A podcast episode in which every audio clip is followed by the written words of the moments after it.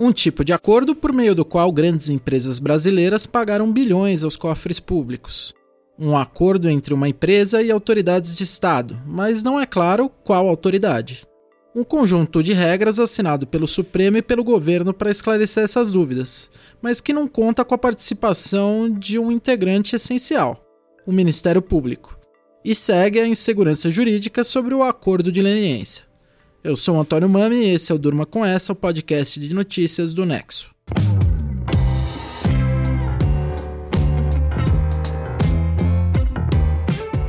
Olá, eu sou a Letícia Arcoverde, estou aqui hoje com o Antônio para apresentar esse podcast que vai ao ar de segunda a sexta, no fim da tarde e início da noite, sempre com notícias que podem continuar a ecoar por aí.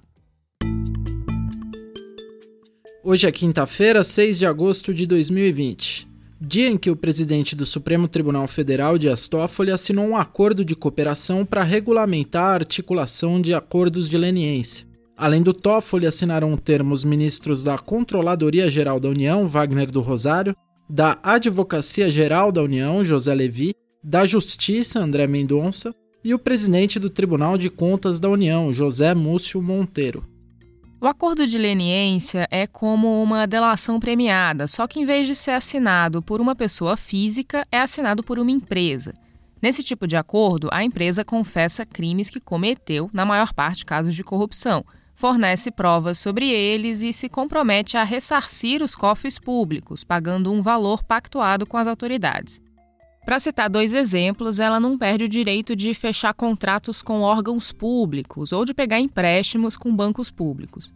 Os defensores do acordo de leniência dizem que ele usa a lógica de ganha-ganha para as empresas e para o poder público. A empresa tem um prejuízo menor do que teria se fosse condenada em troca, confessa crimes e dá elementos para as autoridades continuarem suas investigações. O acordo de leniência já existia no âmbito administrativo desde o começo dos anos 2000 no Brasil. Isso ocorria via Conselho Administrativo de Defesa Econômica, o CAD, que é a autoridade que investiga práticas prejudiciais à concorrência no mercado brasileiro, como cartéis, por exemplo, quando várias empresas combinam de vender um produto por determinado preço. Bom, em 2013, a ex-presidente Dilma Rousseff sancionou a lei anticorrupção, que estabeleceu novos mecanismos para o acordo de leniência, aumentando seu escopo para a área criminal. Com a lei, não ficava claro quem era a autoridade responsável por conduzir o acordo com as empresas, se era a Controladoria Geral da União, com participação da Advocacia Geral da União, órgãos do Poder Executivo, nem se seria o Ministério Público, que é um órgão de Estado independente. Pois é, nunca ficou claro qual desses órgãos seria o responsável por definir as regras do acordo. A lei anticorrupção foi assinada em 2013 e um ano depois, em 2014, começava a Operação Lava Jato, a maior operação contra a corrupção da história do Brasil, conduzida por uma força-tarefa do Ministério Público Federal no Paraná. Conforme a Lava Jato avançava e ganhava força na opinião pública, assinando delação premiada atrás de delação premiada com políticos executivos de grandes empresas nacionais envolvidas em esquemas de corrupção na Petrobras, os procuradores negociavam acordos de leniência com essas empresas. Nesse período, os órgãos do governo e o Tribunal de Contas da União ficaram escanteados. As cifras das multas aplicadas nos acordos fechados pelo Ministério Público Federal foram altas. Em 2018, a empreiteira Odebrecht pagou 2 bilhões e 700 milhões de reais. Em 2019, foi a vez da OAS pagar quase 2 bilhões de reais. E assim vai, na casa do bilhão. Até dezembro de 2019, foram 11 acordos de leniência assinados pela Lava Jato de Curitiba, somando mais de 13 bilhões de reais. A Lava Jato de Brasília, por sua vez, em 2017 assinou um contrato com a gigante de carnes JBS que sozinho levantou 10 bilhões de reais. Atingidas diretamente por investigações e condenações penais na Lava Jato, as maiores construtoras do Brasil perderam 55 bilhões em faturamento e demitiram quase 200 mil funcionários, isso entre 2015 e 2018. Segundo a Câmara Brasileira da Indústria da Construção, o setor fechou 500 mil postos de trabalho no período. Em junho de 2020, a Odebrecht formalizou seu pedido de recuperação judicial, o maior da história do Brasil. Moro, o senhor se sente responsável da Operação Lava Jato ter destruído a, empresa, a indústria da construção civil nesse país? O senhor se sente responsável por 600 milhões de pessoas que já perderam emprego no setor de óleo e gás da construção civil? Eu tenho certeza que não. O senhor entende que o que prejudicou essas empresas foi a corrupção? Esses aí que vocês ouviram são o ex-presidente Lula e o então juiz da Lava Jato Sérgio Moro num depoimento prestado em 2017. O Moro teve à frente da Lava Jato no auge da operação, de 2014 até 2018, quando abandonou a magistratura para aceitar o convite de Jair Bolsonaro, então recém-eleito presidente do Brasil, para assumir seu Ministério da Justiça. Como juiz, o Moro condenava pessoas físicas, determinava multas e penas para empresas e também homologava delações premiadas e acordos de leniência. E nessa fala aí o Lula, que depois foi preso no âmbito da Lava Jato, está colocando a enorme crise do setor de infraestrutura nacional nas costas do Sérgio Moro e da operação. O Lula foi o principal político atingido pela Lava Jato, mas ele não foi o único da classe a colocar a crise na conta da operação. Políticos que não foram atingidos pela Lava Jato também diziam que as condenações, pesadas demais, destruíram e levaram à falência empresas que eram muito pujantes. O argumento deles era de que os punidos tinham que ser executivos, as pessoas e não as empresas. No caso do acordo do Odebrecht e da Braskem, que é o braço no setor petroquímico desse conglomerado, os donos do grupo empresarial, Emílio e Marcelo Odebrecht, continuaram no comando da organização. E tem até paradoxos aí. A Braskem é uma empresa que tem participação da Petrobras, a principal lesada pelo esquema de corrupção desbaratinado pela Lava Jato. Só que por meio do acordo de leniência, a estatal acabou arcando com a pesada contribuição que a Braskem pagou aos cofres públicos. Tem também o outro lado. Você ouviu aí o Moro no depoimento que o Lula deu para ele em 2017, respondendo à provocação do petista com a pergunta se na verdade não tinha sido a corrupção que tinha quebrado as empresas. Esse foi o argumento que a força-tarefa da Lava Jato usou sempre que foi provocada nesse ponto. O ministro do Supremo Tribunal Federal, Marco Aurélio Mello, disse que, na verdade, a Lava Jato foi benéfica para o ambiente de negócios do Brasil por trazer transparência. É o mesmo argumento usado por membros de ONGs como a Transparência Internacional em 2015, ali durante o auge da operação. Bom, em dezembro de 2019, o Toffoli deu uma entrevista ao jornal Estado de São Paulo, corroborando o argumento de que a Lava Jato destruiu empresas. Ele usou literalmente esse termo, destruiu empresas, e anunciando que estava montando um grupo de trabalho para estudar regras claras para acordos de leniência. Essas regras que passaram a ser válidas hoje com a assinatura do acordo lá em Brasília com ministros do governo.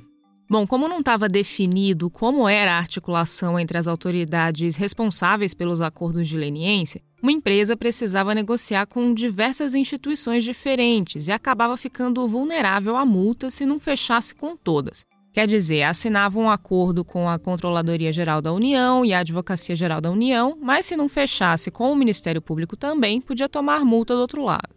O objetivo desse acordo assinado hoje, patrocinado pelo Toffoli, é criar um balcão único para que empresas acusadas de cometer ilícitos façam um único acordo, com a participação de todos os órgãos, sem precisar fazer diversas negociações separadamente, como ocorre hoje. A insegurança jurídica também já levou muitas vezes o Tribunal de Contas da União a questionar acordos de leniência.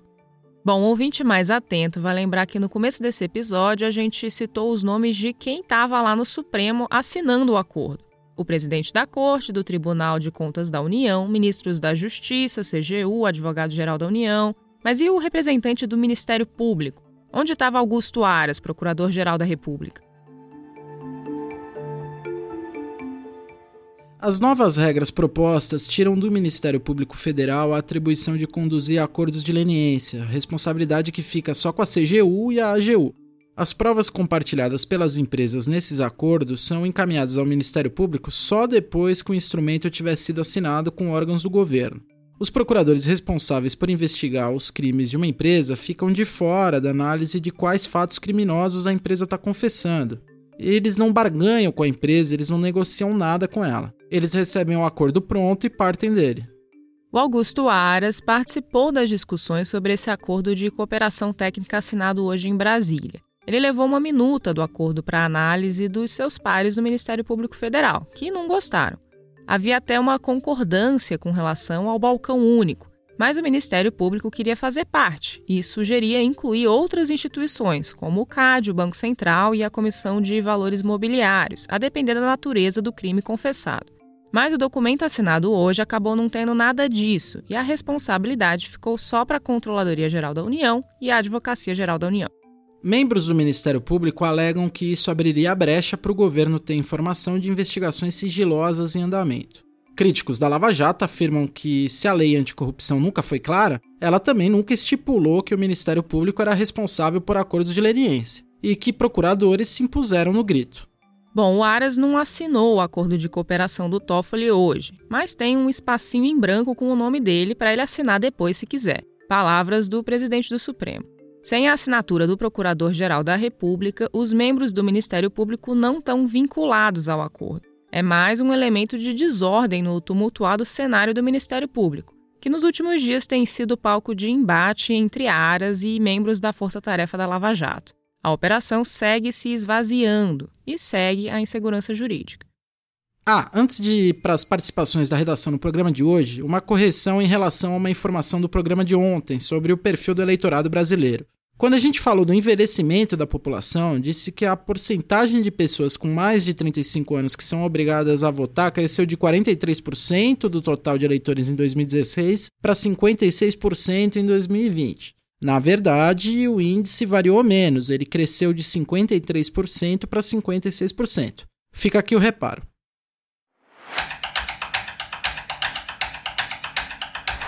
Semana passada, a gente trouxe aqui números da situação do trabalho formal no Brasil em junho. Hoje, quinta-feira, saiu o dado da PNAD contínua do IBGE do segundo trimestre, um dado mais completo que mostra aí a situação dos empregos formais e informais. E quem vai falar dos números do desemprego para a gente é o Marcelo Rubissec, redator aqui do Nexo. Marcelo, como foram os números do segundo trimestre? Bom, o desemprego aumentou para 13,3% no segundo trimestre. Ele estava em 12,2% nos primeiros três meses do ano. Aqui no Nexo, a gente já explicou que a taxa de desemprego não conta toda a história do mercado de trabalho na pandemia. Isso porque o IBGE só conta como desempregada aquela pessoa que não trabalha e que está procurando emprego. E o que a gente tem visto nos últimos meses é que quase 9 milhões de pessoas perderam emprego, mas ao mesmo tempo muita gente simplesmente saiu do mercado de trabalho. São mais de 8 milhões de pessoas que perderam emprego e não estão procurando trabalho, seja por medo de contágio pelo coronavírus ou por falta de vagas no lugar onde mora. Mas além disso, tem outra coisa bem importante que a gente viu nos números que o IBGE lançou hoje. Desses 9 milhões de empregos perdidos, a maioria é informal. Então, a cada três pessoas que perderam o emprego, duas trabalhavam informalmente. O impacto é realmente bem mais forte para quem trabalha sem registro. E o que significa na prática essa diferença entre o desemprego de quem estava na formalidade e de quem estava na informalidade? Os empregos informais são realmente mais vulneráveis a tempos de crise. E isso fica ainda mais forte em uma crise do tamanho que a gente está vivendo agora.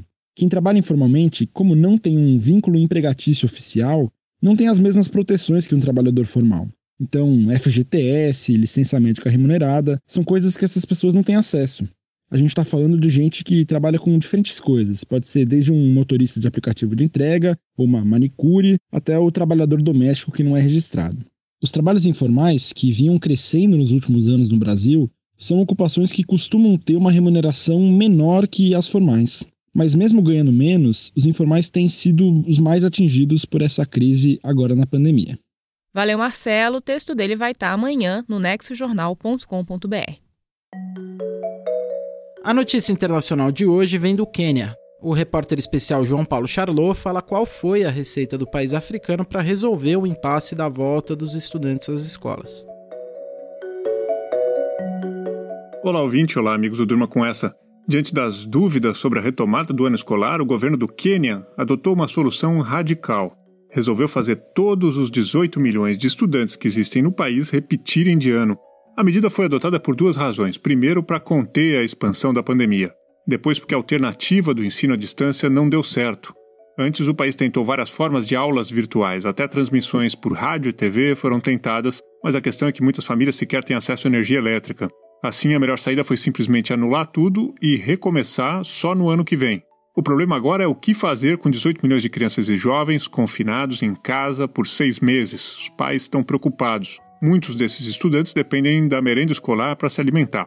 Além disso, aponta-se o aumento do risco de violência doméstica e de gravidez na adolescência. Outra questão é o que fazer com os professores nesse período. Na rede pública, os salários estão garantidos, mas na rede privada, os pais não querem pagar por um semestre que já foi declarado perdido. Pelo menos 124 escolas privadas do país decretaram falência até agora. No total, as escolas privadas representam um quarto de todas as escolas do Quênia. O que a decisão do governo mostra é que não há saída fácil para países em desenvolvimento nessa pandemia. Os recursos são poucos e as alternativas perigosas. De um lado a doença, de outro a pobreza. E o pior é que alguns países podem acabar lidando com o pior dos dois mundos ao mesmo tempo. A circulação descontrolada do novo coronavírus e, emprestando um termo usado pela ONU, uma catástrofe geracional na educação. O Ministério Público apeado dos acordos de leniência, o desemprego no segundo trimestre, a receita do Quênia para o calendário escolar. Enquanto isso, a gente dorme com essa.